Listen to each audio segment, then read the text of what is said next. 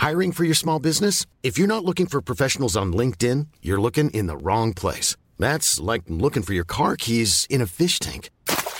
LinkedIn helps you hire professionals you can't find anywhere else, even those who aren't actively searching for a new job but might be open to the perfect role. In a given month, over 70% of LinkedIn users don't even visit other leading job sites. So start looking in the right place. With LinkedIn, you can hire professionals like a professional. Post your free job on linkedin.com slash spoken today.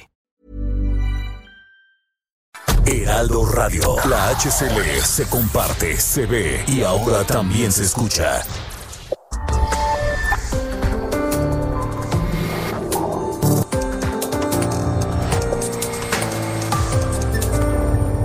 República H, con Alejandro Cacho. Muy buenas noches, bienvenidos. Bienvenidos a República H en este martes 14 de septiembre de 2021. Yo soy Alejandro Cacho y le agradezco que nos acompañe. Me da un enorme gusto saludarle a quienes nos eh, sintonizan a través de Heraldo Radio en toda la República Mexicana y también en el sur de los Estados Unidos. Gracias a todos, gracias por estar aquí y eh, a quienes nos ven por plataformas digitales, quienes nos escuchan en el podcast, gracias, gracias. A todos tenemos mucha información. Eh, luego de una batalla legal, de una batalla difícil y mediática también, Zulma González García, esta niña que levantó la voz y exigió su derecho a ser vacunada eh, contra el coronavirus. Bueno, pues Zulma García ya fue vacunada contra el COVID en Veracruz. Ella y otros nueve niños. Esto se suma a la jornada de vacunación en Piedras Negras, Coahuila, donde hijos de trabajadores eh, han sido ya vacunados contra el COVID, pero por autoridades de los Estados Unidos. Eso en cuanto a las vacunas contra el COVID. Y en el Cerro del Chiquihuite, le informo, continúan las labores de rescate. Se acaba de informar hace algunos instantes del rescate del cuerpo de un niño, de un niño que permanecía entre los escombros de eh, las casas que fueron aplastadas por este eh, deslave de piedras, de rocas enormes, de toneladas de lodo allá en el Cerro del Chiquihuite se habla ya del rescate de un niño, ha sido confirmado ya por autoridades del gobierno del Estado de México y se habla de que en las próximas horas podría ser rescatada dos personas más, una madre y su hija que se encuentran desaparecidas. Platicaremos también con la gobernadora de Chihuahua, María Eugenia Campos, Maru Campos, que asume el gobierno de Chihuahua en condiciones muy, muy complicadas, difíciles y estaremos platicando con ella, por supuesto, aquí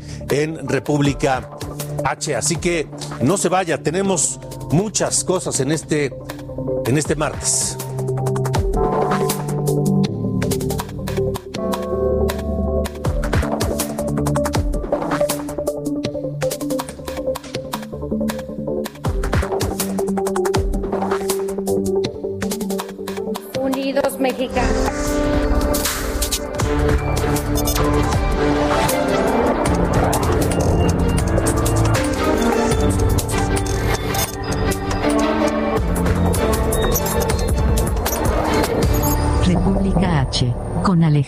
Cacho.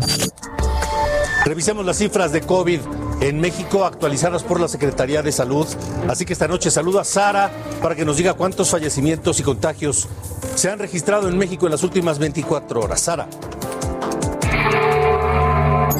De acuerdo con la Secretaría de Salud, en las últimas 24 horas se registraron 12.929 nuevos contagios y 1.046 defunciones por coronavirus en México.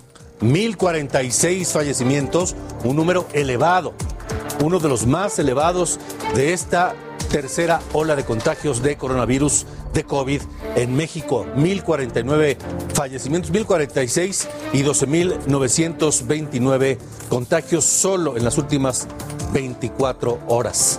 Y a dos semanas del regreso a clases presenciales, Hugo López Gatel, el responsable de la pandemia, insiste en que no hay un repunte de casos en menores de edad, en niños, y dijo que la pandemia va a la baja en México.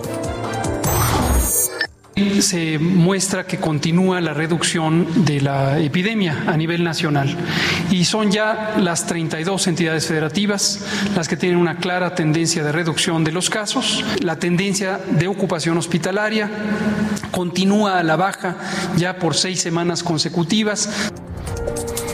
En Sinaloa, 570 maestros han muerto durante la pandemia, según información del Sindicato Nacional de Trabajadores de la Educación. Los maestros aseguran que no hay condiciones para el regreso a las clases presenciales en Sinaloa, por lo que este retorno fue virtual en los mil planteles que corresponden al sindicato precisamente. El dirigente de la sección 53, Fernando Sandoval, insistió en esperar hasta que se instale el semáforo verde. Asegura que aún cuando el semáforo pasó de rojo a amarillo, los contagios y las muertes en Sinaloa no han bajado. De Sinaloa vamos más al norte, vamos a Coahuila porque allá, allá ya se comenzó a vacunar a niños, menores de entre 12 y 17 años, hijos de trabajadores de fábricas de maquila, fueron vacunados hoy contra el COVID-19. Esto ocurrió en la frontera con Estados Unidos en Piedras Negras, Coahuila. Alejandro Montenegro, tú tienes los detalles y te escuchamos esta noche. ¿Qué tal? Buenas noches, Alejandro. Un gusto saludarte desde Coahuila. Bueno, pues donde, como tú bien ya lo comentas, pues este martes se llevó a cabo la vacunación de mil niños y adolescentes de entre los 12 y los 17 años que viven ahí en Piedras Negras. Eh, como bien comentaba, son hijos de trabajadores de maquiladoras eh, de esta ciudad fronteriza de, de Coahuila, que, bueno, pues tiene eh, frontera con el municipio de eh, Eagle Pass en Texas. Y bueno, pues estas vacunas fueron gestionadas por el gobierno estatal y por el ayuntamiento de Piedras Negras directamente con autoridades de Texas. Fueron mil las dosis que, que se les donaron en ese aspecto. Y bueno, pues desde las ocho horas fueron citados estos eh, niños y adolescentes. Ellos fueron citados cerca de las inmediaciones del puente internacional. A partir de ahí fueron llevados en un camión hasta el puente, eh, literalmente en medio del puente, antes de llegar a la garita eh, ya del lado estadounidense. Y bueno, pues ahí se les aplicó esta vacuna. Se espera que eh, reciban su refuerzo, la segunda dosis de esta vacuna de Pfizer, a mediados de octubre. Y bueno, pues el plan es seguir gestionando más vacunas. El gobernador de Coahuila, Miguel Riquelme, decía que es parte de un plan para vacunar a la mayor cantidad de población en la frontera con el objetivo de que pronto pueda reabrirse el cruce hacia los Estados Unidos. El alcalde de Piedras Negras, Claudio Bres, decía que solo en ese municipio son 19 mil menores entre los 12 y los 17 años. Entonces, bueno, pues todavía va a faltar una buena cantidad de eh, personas entre, este, entre este grupo de edad. Entonces, bueno, pues el gobernador también finalmente decía que se espera que para finales de este año ya la mayoría de la población de Coahuila esté vacunada contra el COVID-19, de seguir con estos avances, Alejandro. Es el reporte que tengo. Que así sea. Gracias, gracias, Alejandro. Montenegro. ¿Y por qué la frontera? Porque, como nos dijo Alejandro, de lo que se trata es de abrir lo más pronto posible la frontera entre ambas eh, naciones, pero principalmente entre ambas ciudades. Las ciudades fronterizas, tanto del sur de los Estados Unidos como del norte de México, dependen una de otra económicamente. Muchas veces las familias están divididas, más allá, por supuesto, del intercambio comercial. No es casualidad que hayan sido hijos de trabajadores de la industria maquiladora, los que fueron vacunados allá en Piedras Negras, Coahuila, en la frontera con Eagle Pass, en Texas. ¿Por qué? Porque si estos trabajadores de la maquila se enferman, pues se va a mermar la producción de la maquila. Y son maquilas que eh, producen artículos que cruzan hacia el otro lado de la frontera y que impactan directamente en la economía de los Estados Unidos. Así que no es casualidad y tampoco es un acto de bonomía del todo por parte de aquellas autoridades. Quien eh, nos alegra mucho que ya haya recibido su vacuna es Zulma, Zulma González García, esta niña veracruzana de 12 años que vive con diabetes tipo 1 y que levantó la voz hace algunos días para exigir ser vacunada contra el coronavirus, dada su condición de eh, diabetes tipo 1. Y luego de un peregrinar legal, mediático y por oficinas de gobierno y hospitales. Finalmente fue vacunada Zulma el día de hoy en una clínica allá en Veracruz. Su padre, Alejandro González Sánchez, está esta noche con nosotros aquí en República H. ¿Cómo le va, ingeniero? Buenas noches, gracias por estar aquí. Buenas noches, Alejandro, y buenas noches a tu auditorio. ¿Cómo está Zulma, primero que nada? Muy bien, muy, muy bien. Está haciendo sus tareas escolares. Eh, este, acaba incluso de bajar eh, hace un momento, pero este, se muestra bastante bien. Obvio, el malestar del brazo que a todos nos ha dado cuando nos vacunamos. Sí, pero no ningún otro mm, secuela, vamos. No, absolutamente nada. Incluso está llevando una bitácora porque por su propio grupo de, niños con diabetes tipo 1 le pidieron que hiciera una bitácora pues, para que sepan los otros niños eh, más o menos cómo ha ido su, evolución. ¿Y de ánimo cómo está luego de este de este triunfo? No, súper contenta, no, súper contenta. O sea, ella, este, en verdad quería la vacuna eh, y, más aún, a ella le dio mucho gusto la declaración del doctor Gatel de, ayer, en donde se, se, piensa abrir la vacuna para otros niños que, que tienen comorbilidades, porque pues eso, eh, aunque sea una, una coincidencia, pero pues a lo mejor tuvo algo que ver su video, y pues está feliz, ¿no? O sea, al ver lo que se maneja de un millón de niños que pueden ser vacunados, pues ella encantada con eso.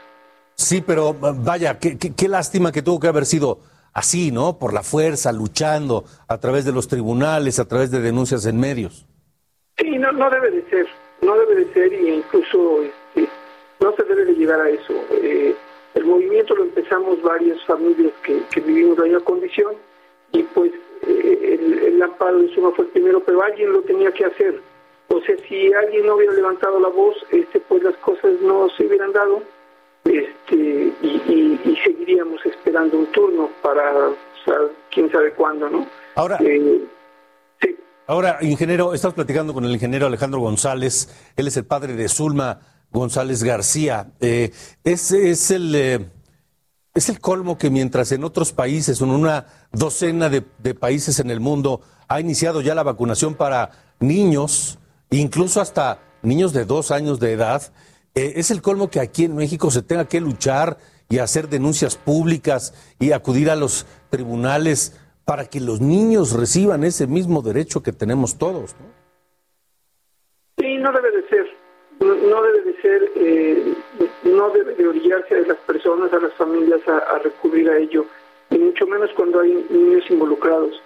Eh, creo que ahí fue un error en la política de, de vacunación. Sí eh, y, creo que, que, fue un error no de inicio, porque eh, en, el plan de vacunación están que deben de ser vacunados, pero a como fueron pasando los meses, no sé por qué razón eh, ya no fueron considerados y, y, pues una lástima, ¿no? Creo que no sé si falten vacunas, no sé si, no sé cuál sea la causa, pero fue un error.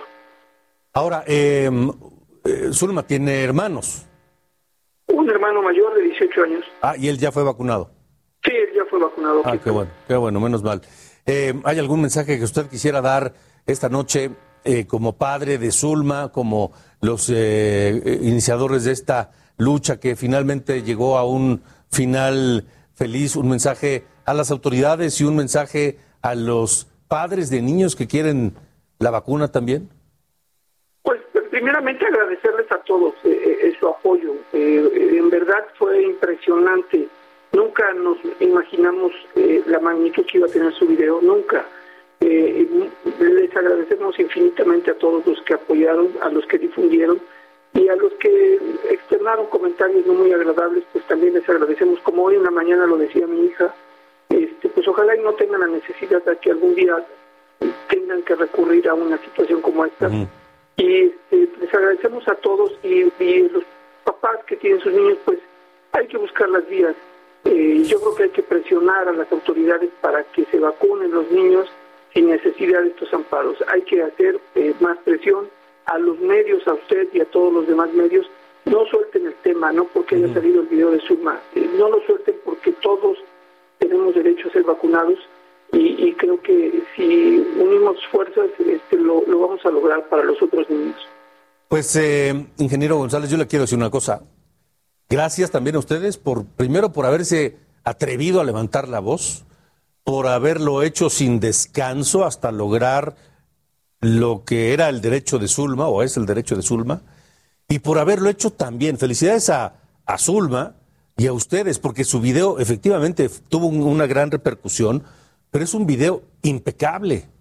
Zulma habla con toda propiedad, con toda este, exactitud y pulcritud, con documentos, eh, mostrando las pruebas. En fin, es un video impecable. Ojalá todos lo hiciéramos así de bien. Así que gracias a ustedes también. Y no, como dice usted, no podemos soltar esta lucha hasta que todo mundo reciba la vacuna. Todo aquel que se quiera vacunar esté en posibilidad de hacerlo. Quienes no, bueno, pues sus razones tienen, pero quienes sí quieran vacunarse, que lo logren, ¿no? Así que bueno, pues muchas gracias. Hay un dato respecto del video aquí. aquí un, profesor de la Universidad de Veracruzana, profesor de periodismo, lo está utilizando como ejemplo ya de cómo deben ser los mensajes. Es que, de verdad, qué bueno, qué bueno que lo está utilizando ese profesor de periodismo, porque efectivamente, Así deben ser los mensajes. Y es una clase no solamente para los estudiantes de periodismo, para quienes nos, dedicamos a esto, sino para cualquier persona que quiere comunicar algo, empezando por los políticos. Así es como lo deben hacer. Muchas gracias, ingeniero González. Y un saludo a, Zulma, mamá, y a Zulma, hija, por supuesto. Se los haré llegar. Gracias. Gracias, buenas noches. Así que, efectivamente, esta lucha no ha terminado, ¿eh? Esta lucha sigue porque como el caso de Zulma hay muchos más, y no solamente niños con comorbilidades, sino niños que están completamente sanos, pero que tienen derecho a recibir la vacuna. Así la situación. Esto es República H. Estamos en República H, gracias por uh, acompañarnos. Son las 8 de la noche con 15 minutos y yo soy Alejandro Cacho y seguramente en cualquier lugar de la República en donde usted nos escuche, pues estarán uh, viendo qué van a hacer para festejar el grito de la independencia de México que por segundo año consecutivo se ve pues alterado, se ve afectado en distintos grados y formas por la pandemia de coronavirus.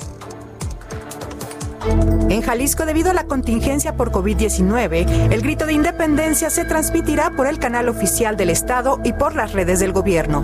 No se permitirá acceso al Zócalo de Guadalajara ni a vialidades cercanas. Baja California se suma a esta festividad sin público. El grito de independencia será austero, sin público y se transmitirá por redes sociales de acuerdo al gobernador Jaime Bonilla. El 16 de septiembre habrá desfile militar, pero sin presencia de personas. En Chiapas tampoco habrá grito de independencia, pero sí habrá ley seca este 15 y 16 de septiembre. Las autoridades del Estado exhortaron a los gobiernos municipales a colaborar con lo estipulado. En el Estado de México, el gobierno pidió celebrar las fiestas patrias desde casa. En los municipios de Naucalpan, Atizapán, Tlalnepantla, Cuautitlán Izcalli y Tultepec se llevará a cabo a puerta cerrada y lo transmitirán por redes, mientras que en Whisky Lucan se cancelaron las festividades.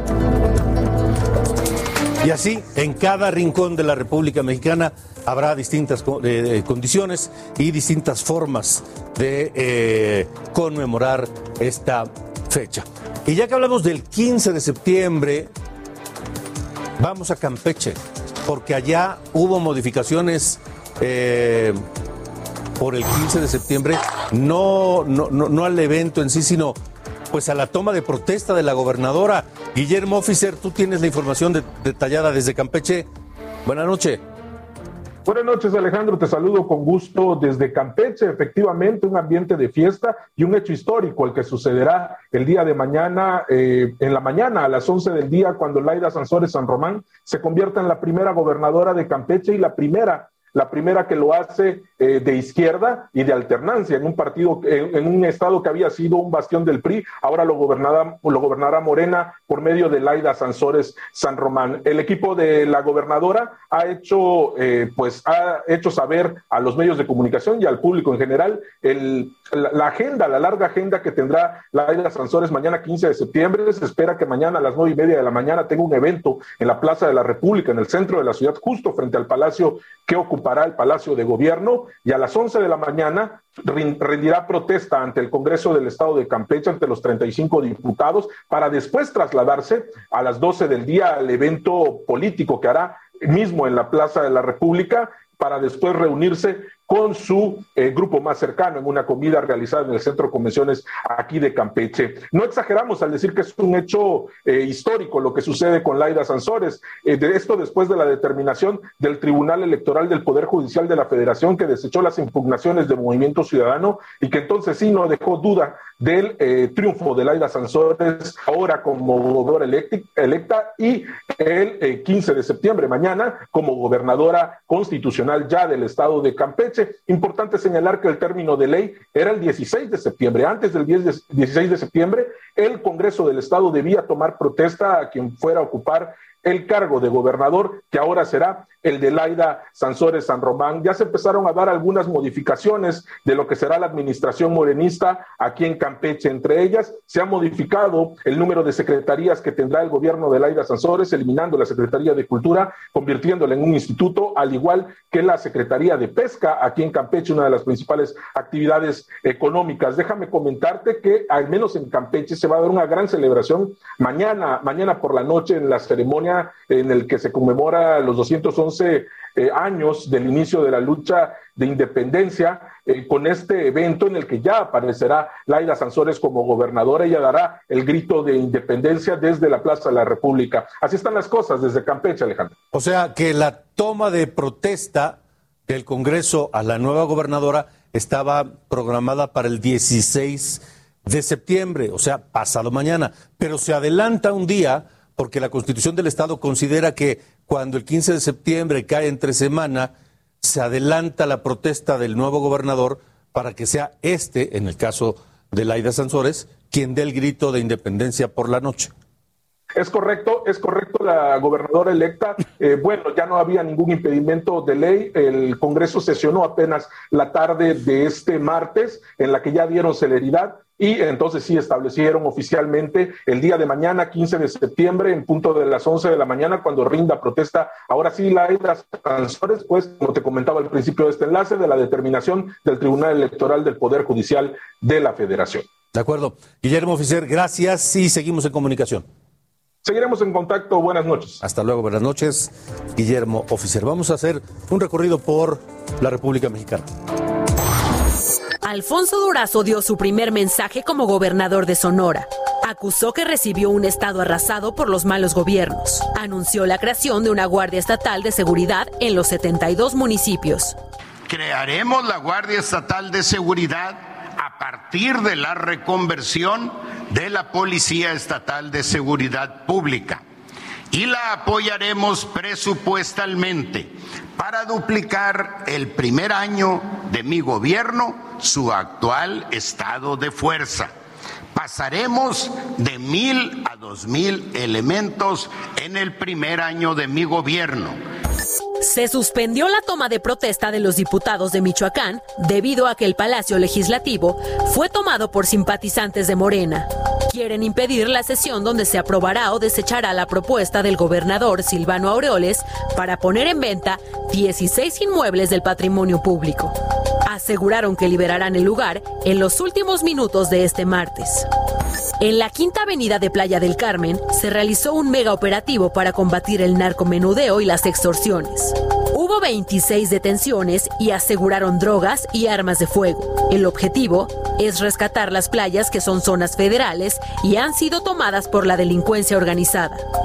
En Jalisco, 35 policías recibieron una certificación para procesar a culpables de feminicidios. Con este curso impartido por el Instituto Jalisciense de Ciencias Forenses, se busca abatir de manera responsable y ética este problema. En Sinaloa se confirmaron 48 casos de dengue. Las autoridades sanitarias vinculan los contagios a las lluvias y a los cambios de temperatura. La recomendación es evitar recipientes con agua y limpiar los patios para evitar más contagios. El secretario de Gobierno del Estado de México, Ernesto Nemer, entregará el cuarto informe del gobernador Alfredo del Mazo el 20 de septiembre. Esto se comunicó al Pleno de la 61 legislatura, en donde los grupos parlamentarios confirmaron que ya hay negociaciones para el reparto de las 37 comisiones, así como cuatro comités con los que trabaja el Congreso mexiquense. Esperamos primero que nada que cumpla el mandato que es por ley, ¿no? tiene que venir a entregar para que lo use la legislatura. Y bueno, pues ya no sé qué va a decir el señor coordinador de la Junta, que va a leerse un comunicado hoy para que el 20 de este haga la entrega formal y haremos lo propio, ¿no? Haremos lo propio como grupo parlamentario y haremos lo propio como legislador. Ya se sabe. Una buena revisada.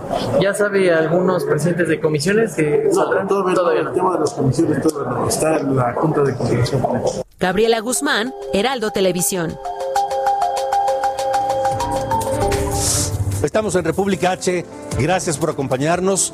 Vamos a ir a una pausa, pero de regreso platicaremos con la gobernadora de Chihuahua, María Eugenia Campos, la primera gobernadora en la historia de Chihuahua que asume el mando después de un gobierno desastroso de Javier Corral. Ahora tiene un enorme reto, Maru Campos.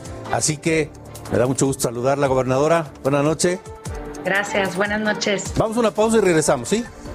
Claro que sí. Gracias. Gracias. Regresamos.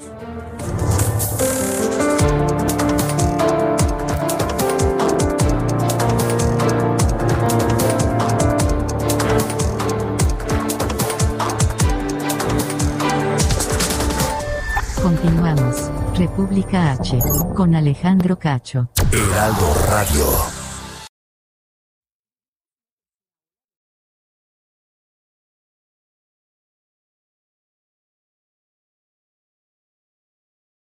Heraldo Radio 98.5 FM, una estación de Heraldo Media Group, transmitiendo desde Avenida Insurgente Sur 1271, Torre Carrachi, con 100.000 watts de potencia radiada.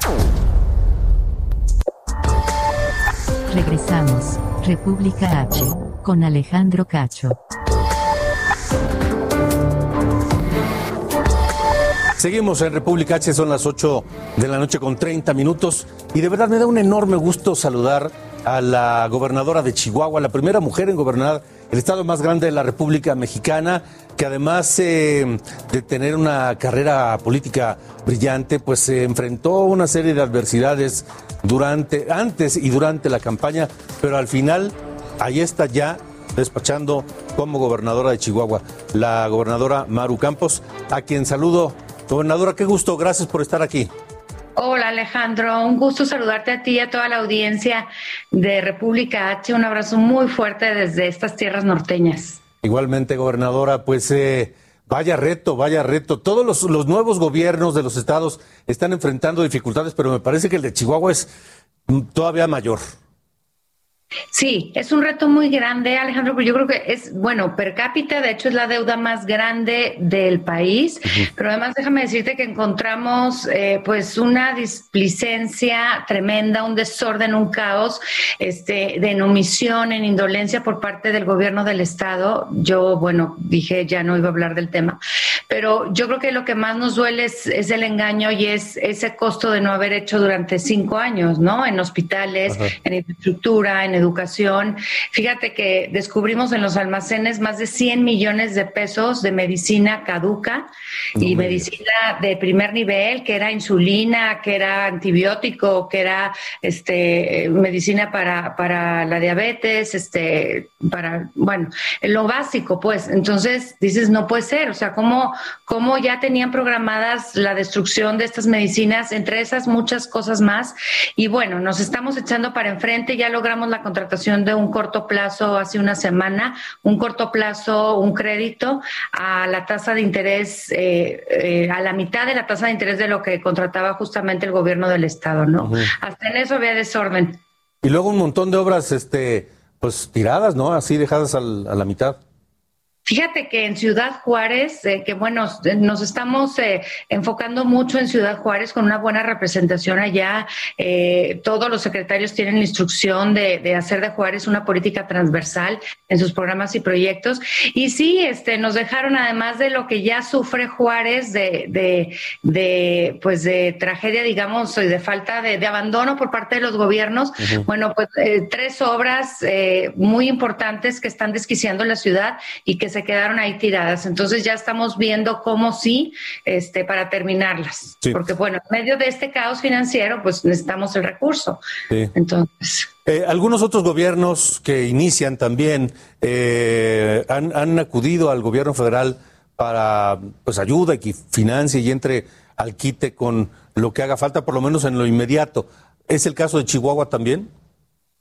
Mira, yo le pedí al presidente que eh, apoyara a Chihuahua, que era un, un, era un acto de reciprocidad, porque si ves eh, realmente el Estado y la capital y Ciudad Juárez tienen muy alta recaudación de impuestos.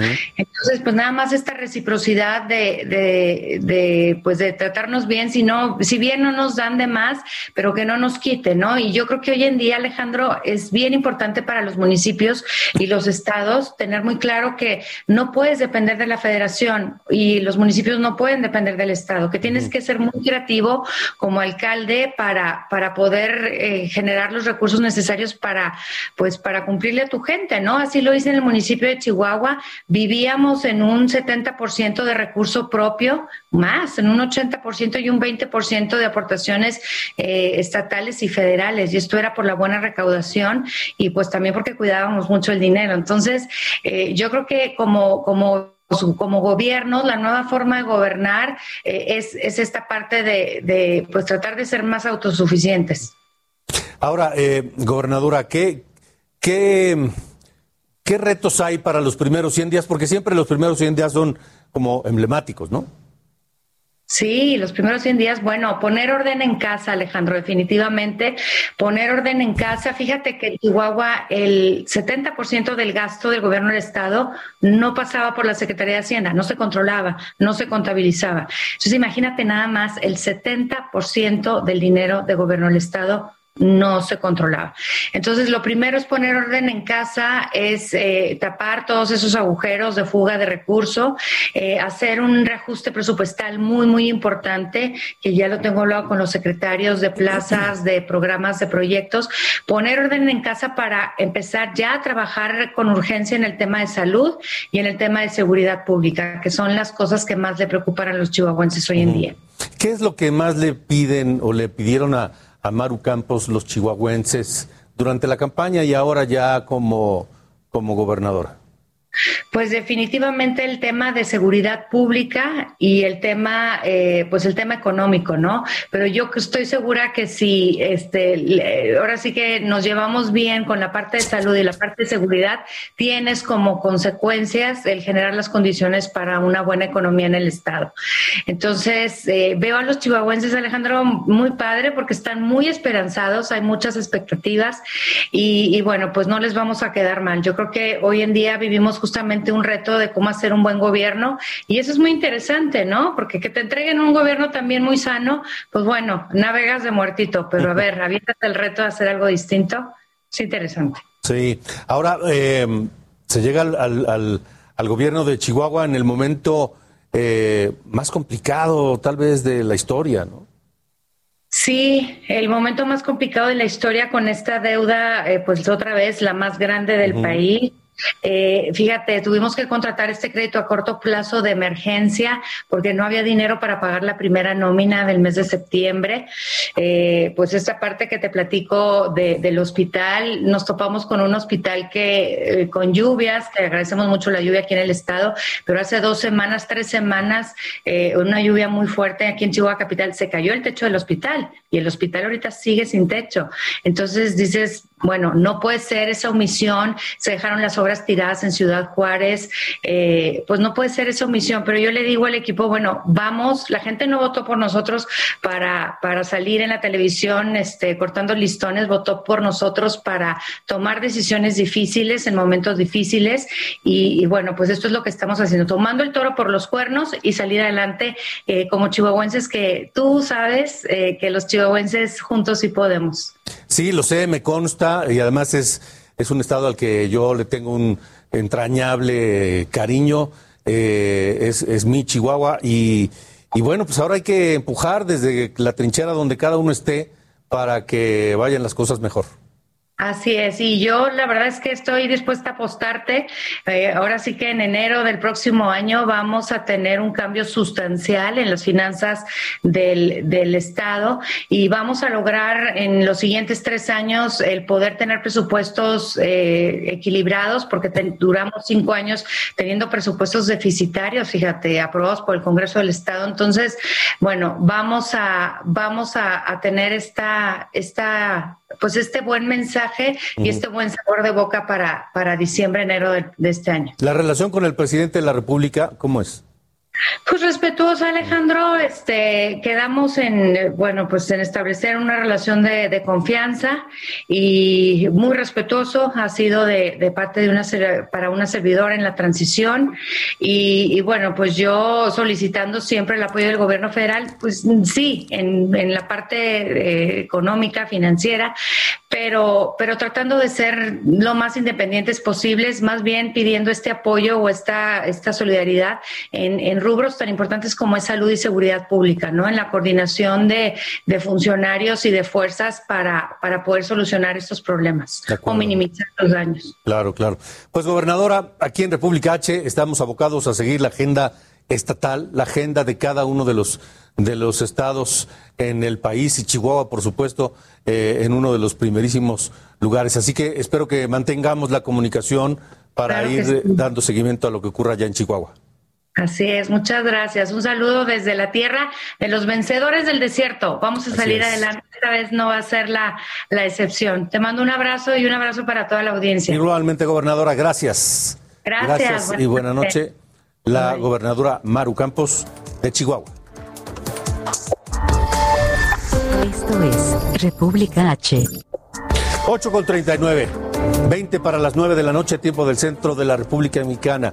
Vamos a la, a la zona norte del Valle de México, a Tlanepantla, a las faldas del cerro El Chiquihuite, donde no han cesado las labores de búsqueda de los desaparecidos luego del deslave, el deslave el derrumbe de, eh, la, de la semana pasada. Ya hay noticias y allá está mi compañero Alan Rodríguez que tiene la información. ¿Cómo te va, Alan? Hola, ¿qué tal Alejandro? Amigos, muy buenas noches. Yo me encuentro en estos momentos en la calle de Escuela Alpina Chamonix, muy cerca de la zona cero donde el pasado viernes se registró el deslave de parte de este cerro del Chiquihuite. Quiero comentarte, Alejandro. Bueno, algo pasó con la comunicación de mi compañero Alan Rodríguez. En un momento más vamos a, volver con él, pero esta tarde, esta tarde se hizo viral en redes sociales el momento en que un hombre con el dolor y la desesperación que solo puede sentir un padre o un esposo en la búsqueda de los suyos, eh, hizo en esa zona, en esa zona del derrumbe en el cerro del Chiquihuite. Este es el momento desgarrador.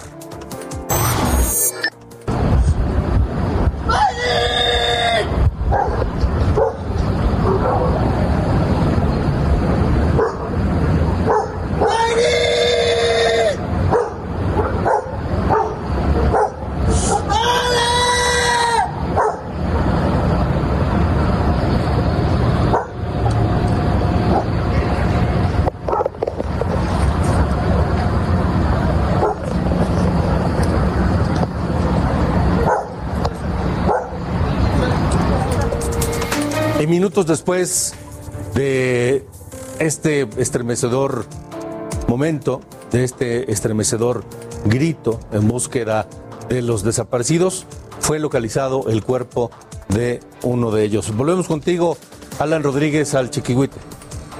Alejandro, como les comentaba, entre las siete y las siete y media de esta noche fue cuando se registró ya el rescate de uno de los tres cuerpos que continúan todavía sepultados debajo esta zona rocosa a un costado de la calle de Escuela Alpina de Chamonix. Cabe destacar que debido a la falta de luz en estos momentos se ha suspendido ya la búsqueda, se está esperando que arribe maquinaria de iluminación, así como otro cuerpo de rescatistas quienes estarían complementando la misión de rescatar estos dos cadáveres restantes, tanto el de la madre de estos dos pequeños como el del hijo restante. Por lo pronto, eh, Alejandro, quiero comentarte que la situación en este punto es bastante tensa al momento en el que retiraron el cuerpo de este pequeñito, pues muchas personas, incluso algunos de los rescatistas por parte de la Guardia Nacional, de la eh, de los cuerpos de protección civil tanto del estado como del municipio, pues soltaron algún par de lágrimas. Y es que, pues como sabemos, la búsqueda se ha extendido a más ya casi de 100 horas desde que ocurrió esta incidencia y por protocolo únicamente debió haberse llevado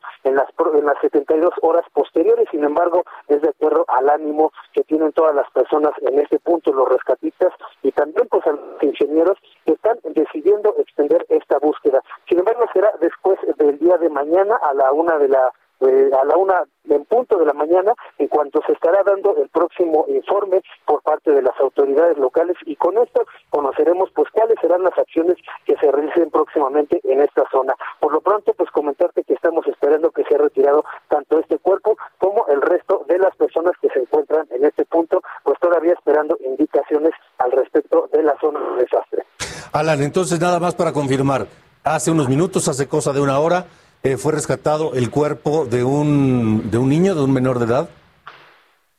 Es correcto, Alejandro, uno de los dos menores de edad que se encuentran desaparecidos, junto con su madre, pues solamente se ha dado hasta el momento el rescate de una persona, eh, de este menor. Este fue por parte de la Cruz Roja, el equipo SUAR, quienes pues eh, de alguna manera especializada lograron ubicar estos restos en la zona en donde previamente se habían localizado aproximadamente a las 3 de la tarde. Alejandro Reyes, subsecretario de Gobierno General del Estado de México, había indicado que ya había unos indicios y pues debido a esto, pues la búsqueda se estará extendiendo en las próximas horas en el alrededor de este punto. Eh, ¿Tenemos el nombre del niño que fue encontrado? Este, de momento, información todavía no ha sido corroborada, no ha sido proporcionada por parte de las autoridades y sobre todo tratándose de un menor, pues se trata de datos sensibles que pues no son públicos. De acuerdo, muy bien. Eh, Alan Rodríguez, entonces la búsqueda ha sido suspendida esta noche y será en las próximas horas cuando se reanude o hasta el día de mañana con luz del día. Eh, suspendió debido a la falta ya de iluminación natural y pues eh, será a la una de la mañana cuando se esté dando un informe de cuáles son las próximas acciones que se van a realizar. Sin embargo, ya vienen en camino, nos han comentado, iluminaria y también otro cuerpo de rescate. De acuerdo. Alan Rodríguez, gracias por la información desde el Chiquihuite. Gracias, buenas noches. 8 con 44, cuarto para las 9, tiempo del centro de la República Mexicana. El gobernador de Michoacán, Silvano Aureoles, presentó una queja ante la Comisión Nacional de Derechos Humanos para denunciar la presunta narcoelección en el Estado. El mandatario saliente también denunció la omisión que el presidente Andrés Manuel López Obrador le ha dado por denunciar estos actos. El Congreso de Tlaxcala designó a Ernestina Carro como nueva procuradora de justicia. Si bien la votación fue unánime, el coordinador de diputados perredista, Juan Manuel Cambrón, criticó la falta de los perfiles profesionales integrados en la terna enviada por la gobernadora Lorena Cuellar. El gobernador de Nayarit, Antonio Echeverría, reconoció que dejará una deuda de 9 mil millones de pesos al próximo gobierno que encabezará el morenista Miguel Ángel Navarro Quintero. El aún mandatario explicó que esta deuda se viene arrastrando desde los dos últimos sexenios. El gobierno de Jalisco realizó la donación de un predio al Instituto Mexicano del Seguro Social. Dicho terreno se entregó con la condición de que se utilice exclusivamente para la construcción del primer hospital universal para que se atienda a derechohabientes y a particulares. Vicente Carrillo, alias el Viceroy y ex líder del cártel de Juárez, fue condenado a 28 años de prisión por los delitos de delincuencia organizada y acopio de armas de fuego.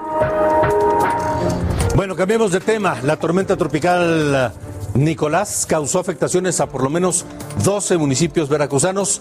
Juan David Castilla, tú tienes los eh, detalles más eh, relevantes. La última hora, te escuchamos. Buenas noches.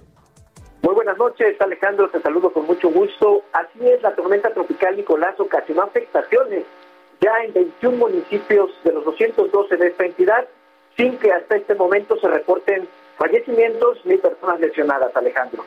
Se habla de más de 400 viviendas afectadas por inundaciones en distintos lugares de la zona norte, centro y sur de la entidad, así como también de 70 localidades incomunicadas por el desbordamiento de ríos, deslaves, derrumbes y también deslizamientos.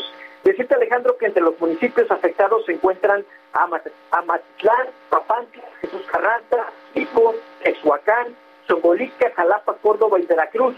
Eh, decirte que en Amatitlán se reportan 338 viviendas con anegamientos, así como 11 localidades incomunicadas por las corrientes desbordadas de los ríos Tepechuacán y Papaloapan.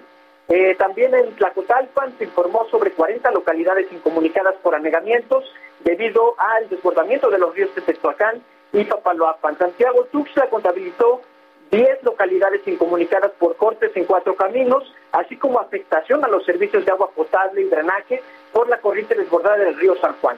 Decirte que en la ciudad de Jalapa se reportaron también inundaciones en vialidades y un socavón en la colonia Cerro Colorado. Hasta este momento, Alejandro, la Secretaría de Protección Civil del Estado ha alertado a la población toda vez que continúa un riesgo alto por la posibilidad deslaves, derrumbes y deslizamientos. Además, se está monitoreando el posible crecimiento de ríos y arroyos de rápida y lenta respuesta, esto principalmente en la zona sur del estado, Alejandro. De acuerdo, Juan David, muy atentos de lo que ocurra allá en Veracruz. Un abrazo, hasta luego, buenas noches. Hasta luego, buenas noches. Y vamos a ir a algo donde el presidente municipal de Tula, Manuel Hernández, afirma que la Comisión Nacional del Agua les avisó que el caudal del río Tula se incrementaría, pero nunca advirtieron de inundaciones. Por ello pidió pruebas a la Conagua sobre alguna notificación donde pues les hubieran alertado u ordenado evacuar. En tanto, la Comisión de Derechos Humanos de Hidalgo inició una queja en contra de los ayuntamientos de Ixmiquilpan, de Tlahuelilpan, Tezontepec y Tepeji del Río por no implementar los protocolos correspondientes tras el desbordamiento del río Tula. Y en Querétaro hay alerta porque algunas presas se encuentran a su máximo nivel. Las presas Jalpan y La Venta están al 100% de su capacidad.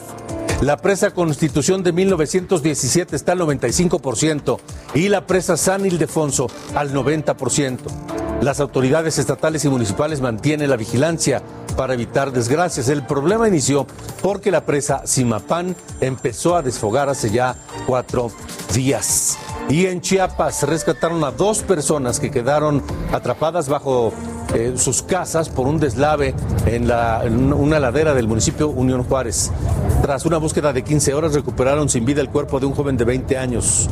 De la otra persona no se sabe su identidad, pero es reportada estable. En el rescate participaron elementos de protección civil, ejército mexicano y Guardia Nacional. Cuatro municipios de Michoacán afectados por el huracán Nora fueron declarados zona de desastre, entre ellos Lázaro Cárdenas, que reportó daño en 203 casas. En Arteaga, varias comunidades quedaron incomunicadas por la destrucción de puentes vehiculares, mientras que para Jalisco se emitió la declaratoria de emergencia en siete municipios.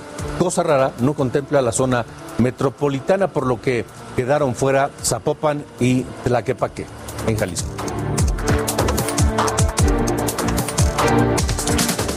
La Fiscalía de Justicia de San Luis Potosí confirmó que ya fue localizado el grupo de haitianos y venezolanos que habían sido raptados la madrugada del martes en un hotel de Matehuala. Son 22 extranjeros que descansaban en un hotel cuando civiles armados se los llevaron por la fuerza. Y en Veracruz, más de 200 migrantes extranjeros fueron asegurados por autoridades migratorias en diversas revisiones a camiones. En uno de estos autobuses se ubicó a un número importante de haitianos quienes se atrincheraron y se negaron a abandonar el vehículo hasta que la Comisión de Derechos Humanos tomara conocimiento de su detención. ¿Y qué pasa con la situación de los migrantes? La aglomeración de todos ellos en Tapachula, donde la crisis es, es ya, ya, ya grave, toma tintes dramáticos. Vamos contigo, José Eduardo Torres, que tiene la información desde Chiapas. Te saludo, buenas noches. Alejandro, buenas noches, qué gusto saludarte. Y bueno, no soltamos el tema de los migrantes en Tapachula, que de nueva cuenta ha vuelto a recrudecer en las últimas horas debido a que, como ven que ya no funcionan las caravanas migrantes, ahora activistas y extranjeros se han puesto de acuerdo para movilizarse, pero a través de amparos que van a promover ante un juez de juzgado penal de distrito aquí en Chiapas. Y esta situación ha provocado que en al menos eh, los últimos dos días unos siete mil migrantes se han aglomerado en el centro de Tapachula, Alejandro Auditorio, para expedir estos documentos personales y poderlo entregar a los activistas que van a promover estos amparos para que de esta manera y no en caravana migrante los extranjeros puedan salir desde esta región del país, desde Tapachula, hacia otras partes de la República Mexicana. Comentar que, pues ahora sí, se ha visto de forma nutrida los grupos de haitianos y centroamericanos que están saliendo a las calles en Tapachula y lo cual está provocando aglomeraciones en medio de esta pandemia del COVID-19 sin que hasta el momento haya un protocolo sanitario adecuado por parte de los migrantes y las autoridades para intentar controlar esta situación. Comentarte, Alejandro, que mañana, 15 de septiembre, pues los migrantes han anunciado que a las 7 de la noche van a emitir su grito migrante hora, una hora antes de que lo hagan las autoridades municipales aquí en Tapachula, eh, y en el cual van a exponer la situación a la cual están sujetos ahora miles y miles de extranjeros en la frontera sur y pedirán a las autoridades libertad, que es lo que van a promulgar en este grito de independencia y de libertad que ellos van a hacer mañana de manera inédita y por primera vez en la frontera sur de México y por supuesto en el país, Alejandro. Así que la situación bastante tensa todavía, ya no hay caravanas, ya no hay golpes por parte de la Guardia Nacional ni agentes del Instituto Nacional de Migración, pero hay estas altas concentraciones de personas en distintos puntos de Tapachula y de toda la frontera sur, Alejandro. Vaya situación. Gracias por el informe, José Eduardo. Seguiremos atentos acerca del desarrollo de esta caravana migrante. Gracias y buena noche. Buenas noches, pendientes. Pendientes. Aquí en República H, esta noche destaca un tuit. Un tuit que llama la atención por los dos personajes que están referidos ahí, en el texto y en la fotografía. Es un tuit del gobernador de Tamaulipas, Francisco Javier García Cabeza de Vaca, quien es perseguido por la justicia federal. Y en esa fotografía está reunido, se ve con eh, Adán Augusto López, el secretario de Gobernación.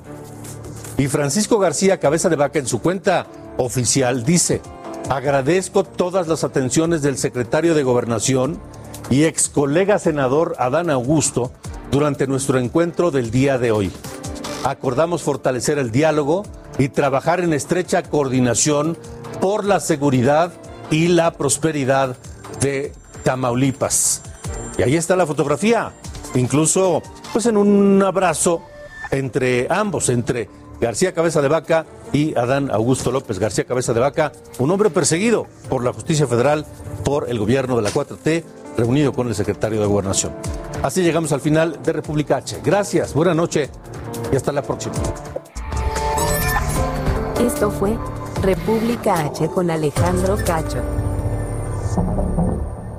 Heraldo Radio, la HCL se comparte, se ve y ahora también se escucha.